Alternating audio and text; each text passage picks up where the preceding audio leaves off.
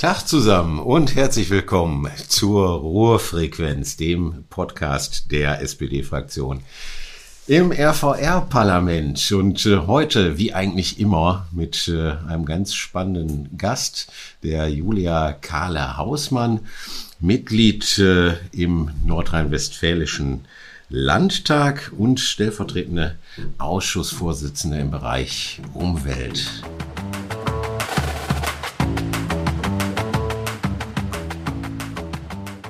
Hallo Julia, schön, dass wir beide sein dürfen. Und wir müssen ganz schon so ein bisschen lachen. Das, was ihr da im Hintergrund hört, ist, glaube ich, äh, ein komplett Neuaufbau des Landtages. Hämmern und Klopfen und Bohren. Ja, was wir in den letzten Monaten da schon mitgemacht haben mit äh, Aufzugsschacht renovieren, Bäder renovieren. Wir haben ja auf jedem Flur ein kleines äh, Duschkabinchen Aha. zusätzlich zu den, äh, zu den Toiletten und das wird jetzt alles durchrenoviert. Wird alles durch, wird aber auch mal Zeit, das sag ich jetzt mal, das musst du nicht sagen. Äh, aber die Zuschauer oder Zuhörer jetzt bitte nicht wundern, wenn im, im Hintergrund, die, wir können es nicht abstellen. Und Ganz genau. wir haben uns gerade schon köstlich darüber amüsiert. Äh, Nochmal danke, dass wir hier sein dürfen dürfen. Sehr gerne. Ich habe mich gefreut, dass ihr gekommen seid. Ja, ein schwieriger Tag heute. Eigentlich hast du heute viel zu tun und wir sitzen hier in deinem Büro und du nimmst dir trotzdem Zeit. Das, das freut mich sehr. Und äh, wir haben natürlich ähm, vielleicht erstmal Verbindungen zum RVR.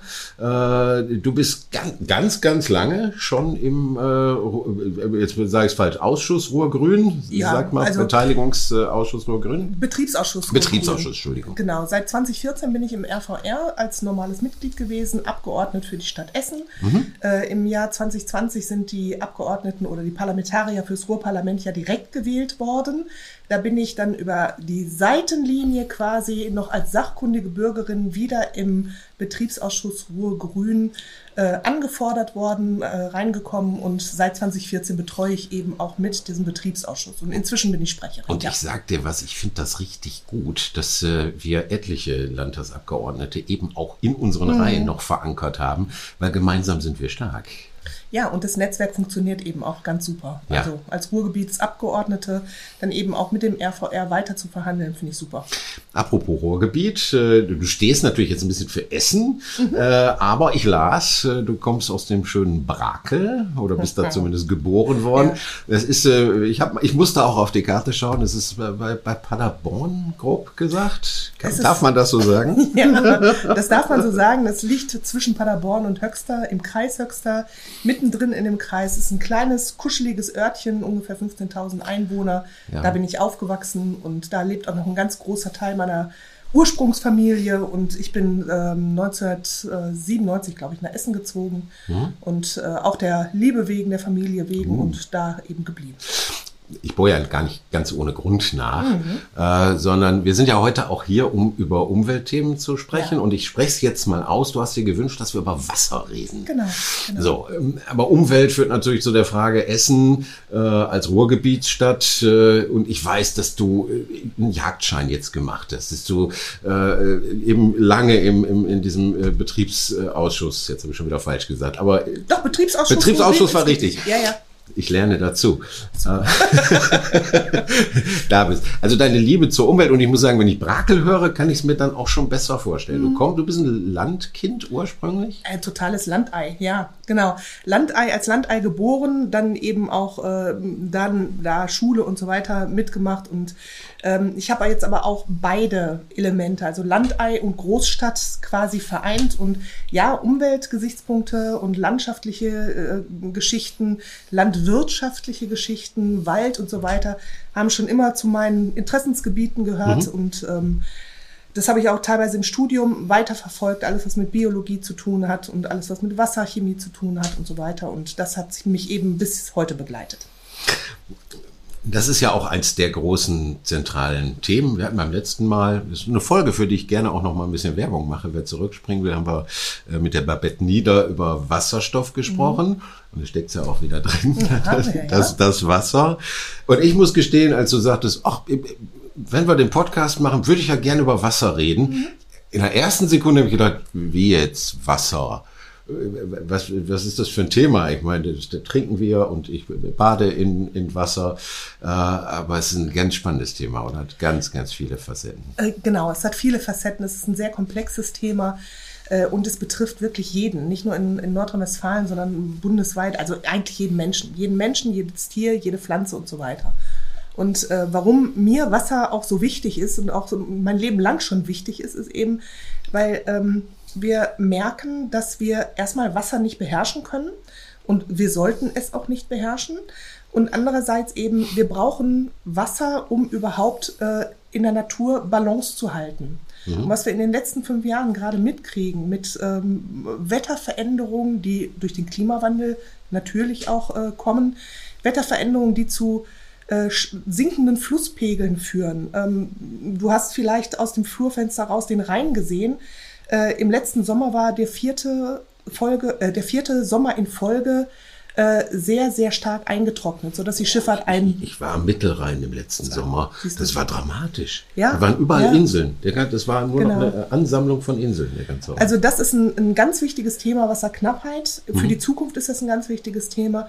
Aber wir haben auch 2021 gesehen, dass zu viel Wasser auch ein Riesenproblem, ein existenzielles Problem, auch ein tödliches Problem ist, wenn wir in die, ins Ahrtal gucken, wenn wir nach Erftstadt gucken die, ähm, die Sommerflut da, dieses Regengebiet, was da drei, vier Tage abgeregnet hat, 400 Liter ähm, pro Tag auf den Quadratmeter gebracht hat, äh, wo ganze Städte weggeschwemmt wurden, ja, ja. wo es so viele Tote gab.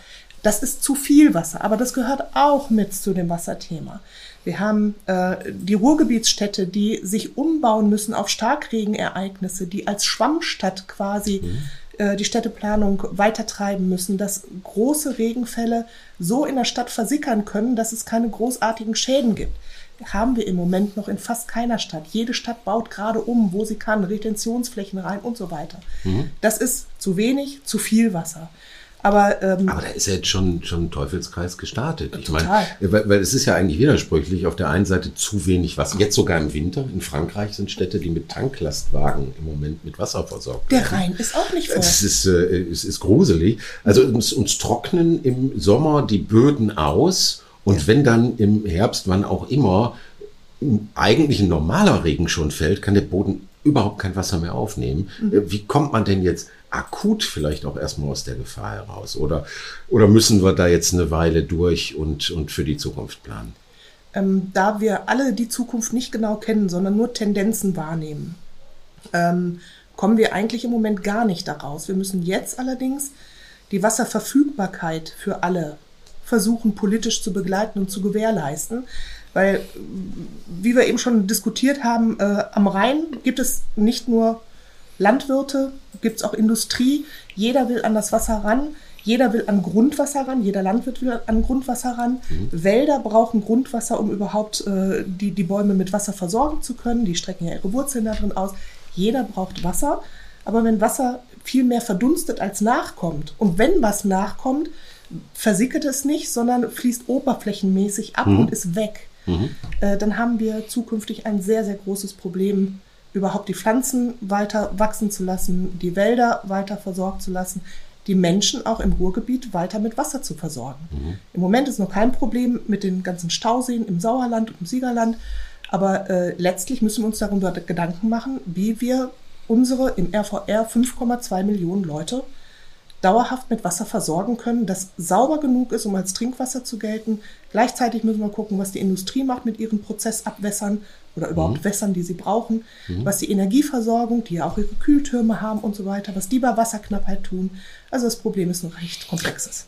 Ich habe in, den Unterlagen gelesen, du hast das irgendwo mal geschrieben, ähm, dass ja auch die, die Frage, wem Wasser gehört, mhm. wem Grundwasser auch gehört und wer es nutzen darf, mhm. Auch, sagen wir mal, noch sehr an alte Zeiten angepasst ist. Also wenn mir ein Grundstück gehört, gehört mir auch das Wasser darunter. Du kannst einen Brunnen schlagen. Ja. Ähm, in welcher Tiefe bei dir das Grundwasser ist, weiß ich natürlich nicht. Mhm. Wenn du ein Grundstück hast, kannst du einen Brunnen schlagen und kannst das Wasser entnehmen. Fertig aus. Gehört dir. So, und wenn, ich sage jetzt mal etwas äh, polemisch, wenn nebenan auf dem Grundstück jemand verdurstet, hat der unter Umständen Pech gehabt, weil ich, ist mein Wasser. Sehr polemisch gesagt, ja. hast du eben äh, das Abschöpfungsrecht auf deinem Grundstück und wenn für deinen Nachbarn nichts mehr übrig bleibt, dann gibt er dir vielleicht einen auf die Mütze, weil du das Wasser hast und versucht so an das Wasser zu kommen. Aber ähm, das Recht ist im Moment auf deiner Seite. Ja, liebe Julia, ich würde meinen Nachbarn auch nicht verdursten lassen. Davon gehe ich aus. Nur um das mal klarzustellen, man weiß. Na, all gut, gut. Ähm, aber das ist ja natürlich auch eine interessante Frage, über die man sich, glaube ich, wir sind ja mit Wasser so verwöhnt gewesen Ja, auch.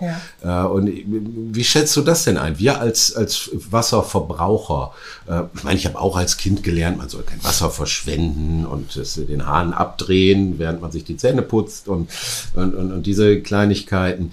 Ähm, Aber letzten Endes ist für uns ja, oder für viele, jetzt ich schaue raus, es regnet gerade draußen und denkt, ja, Wasser ist ja hier nur wirklich kein Problem.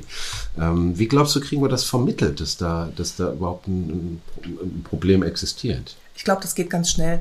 Also sobald du äh, in die warmen Sommermonate kommst, wir haben jetzt natürlich äh, Mitte März Schneefall, äh, viele dicke Schneeflocken, äh, die dann eben alles nass und üselig machen. Ähm, aber sobald das warme Wetter anfängt und es dann nicht mehr regnet und dann die ersten Trockenerscheinungen im Garten kommen oder bei den Landwirten kommen oder wo auch immer kommen, geht das eigentlich relativ schnell, dass die Leute merken, ey, wir haben hier echt zu wenig Wasser. Natürlich kommt es von den Wasserwerken geliefert nach Hause durch den Hahn, aber fangen wir mit den Kleingärtnern an.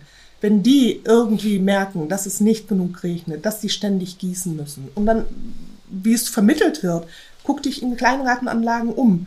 Welche Gärten haben denn keine Pools? Ist das Wassersparen?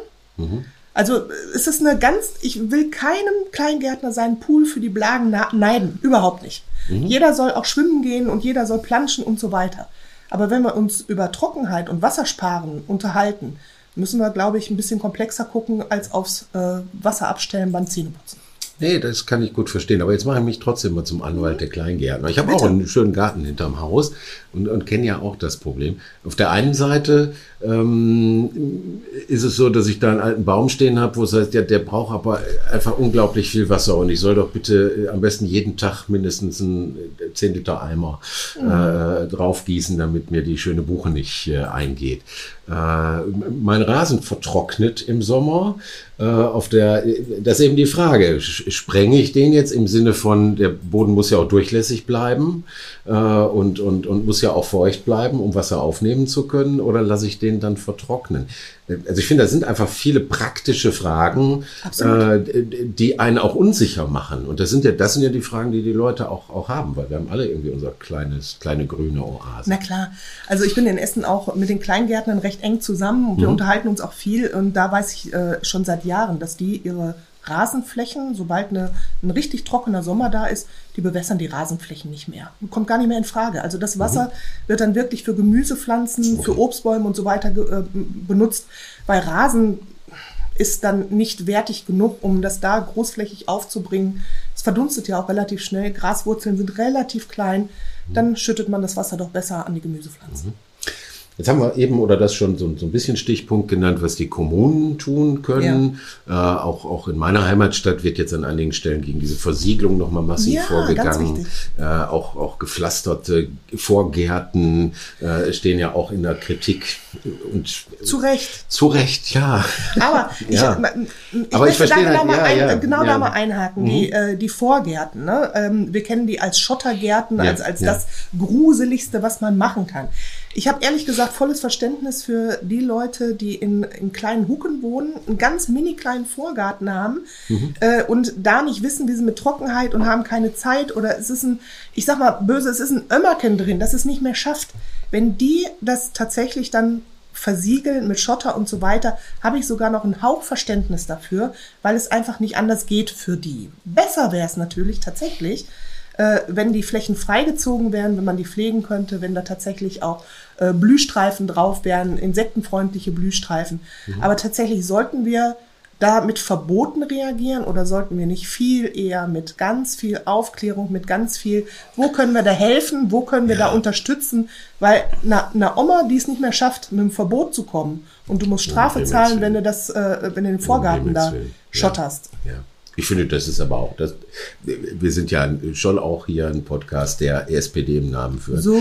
Äh, und ich glaube, es ist ganz wichtig, dass man Politik macht, äh, die auch verstanden wird. Das äh, und dass man vor allen Dingen auch, auch Herz bewahrt. Und wie du gerade sagst, wenn die, die sprichwörtliche Oma irgendwas nicht mehr kann oder jemand auch einen guten Grund hat oder sagt, Mensch, äh, dass man dann auch Verständnis zeigt. Aber ich, ich bin ja äh, Optimist. Und ich glaube einfach, dass die meisten Menschen das auch verstehen. Und wir Absolut. sehen doch, wie viel Entgegenkommen ist und wie viele jetzt auch Ja. sagen, Mensch, haben wir früher falsch gemacht. Aber wie sind denn jetzt, wie sehen Lösungen aus? Was können, was können wir tun? Da rennt man ja auch offene Türen ein. Ja, ganz genau. Lösungen könnten tatsächlich äh, stadtweite Fördertöpfe sein, wo man kleine Beträge ausschüttet und sagt, Mensch, äh, baut euren Garten wieder um, wir helfen euch mit Know-how, wir helfen euch mit Samen, wir helfen euch mit was auch immer, dass man da teilweise Nachbarschaften, äh, so, so Challenges ausruft, könnte man machen.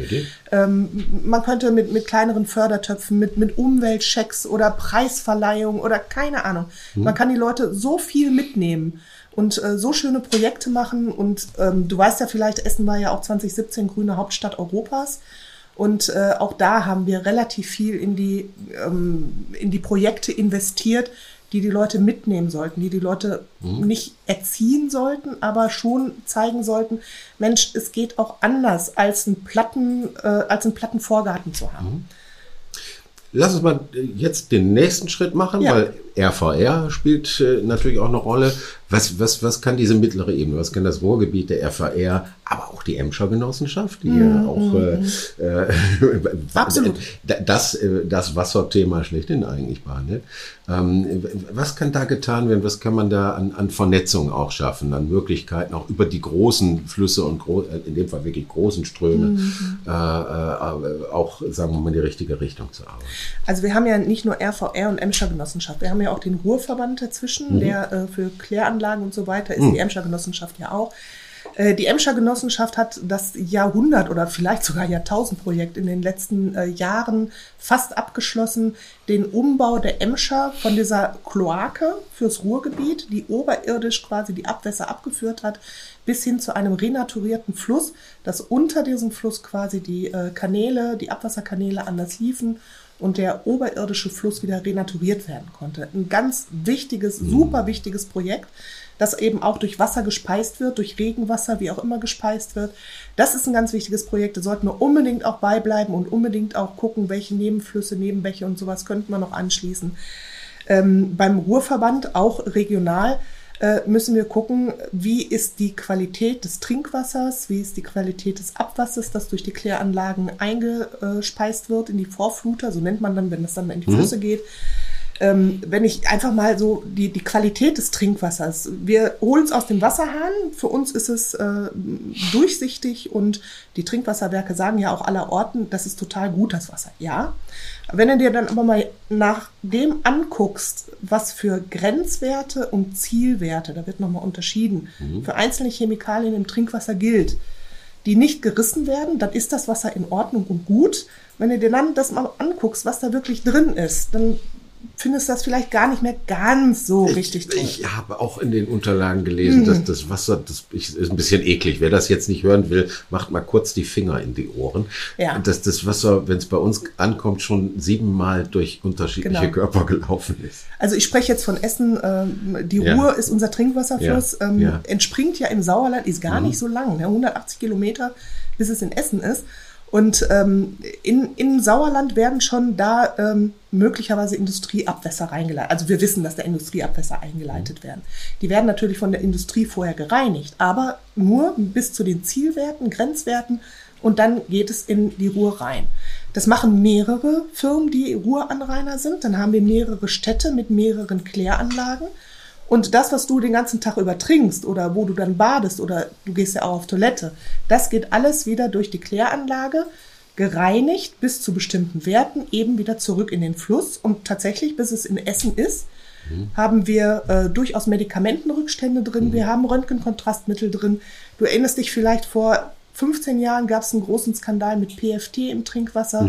Das waren dann äh, Auswaschungen von Äckern im Sauerland, die dann in die Trinkwasserreservoirs reingegangen sind, äh, durch die Ruhr geschwemmt wurden. Wir hatten alle PFT im Trinkwasser.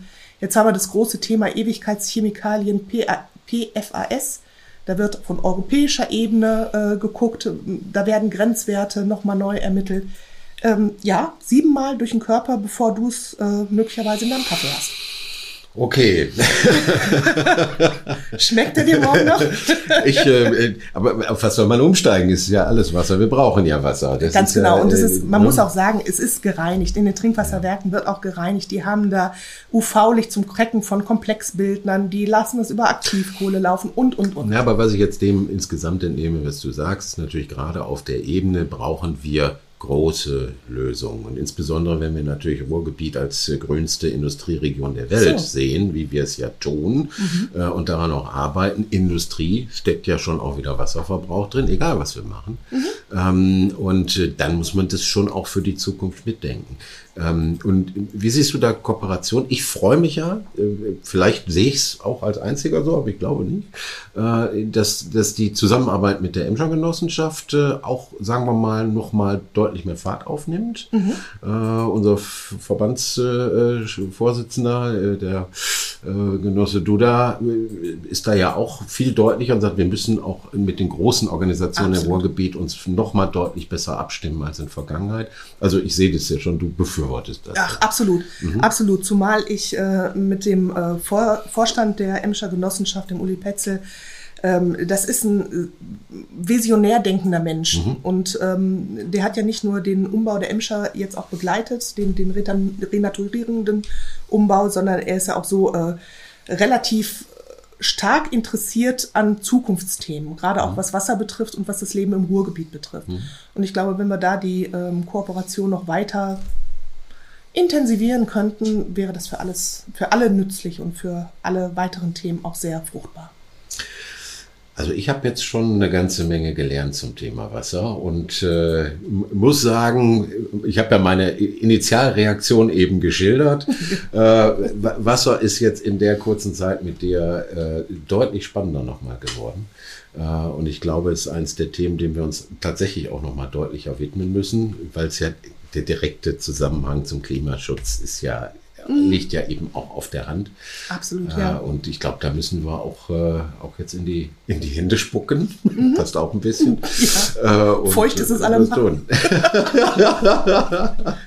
Darf ich einen kleinen Werbeblock anschließen? Aber selbstverständlich. Wir machen nämlich äh, seitens der Umweltfraktion im Land auch ähm, ein äh, Wassertag, sage ich jetzt mal. Am 23.03., also in anderthalb Wochen, machen wir einen Wassertag. Da machen wir eine Fachtagung zum Thema Wasser. Wir haben uns hochkarätige Leute eingeladen, die uns auch zum Wasser berichten, zum aktuellen Stand des Wassers, also oh. Wasserverbrauch, äh, ja. Wasserreinigung. Wie gehen wir mit Wasser um?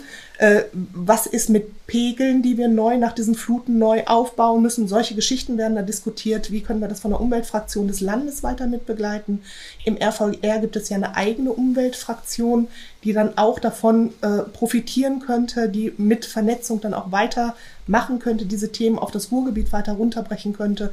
Und äh, das ist tatsächlich auch öffentlich und da kann man sich auch reinschalten in diese Veranstaltung und kleiner Werbeblock, ne?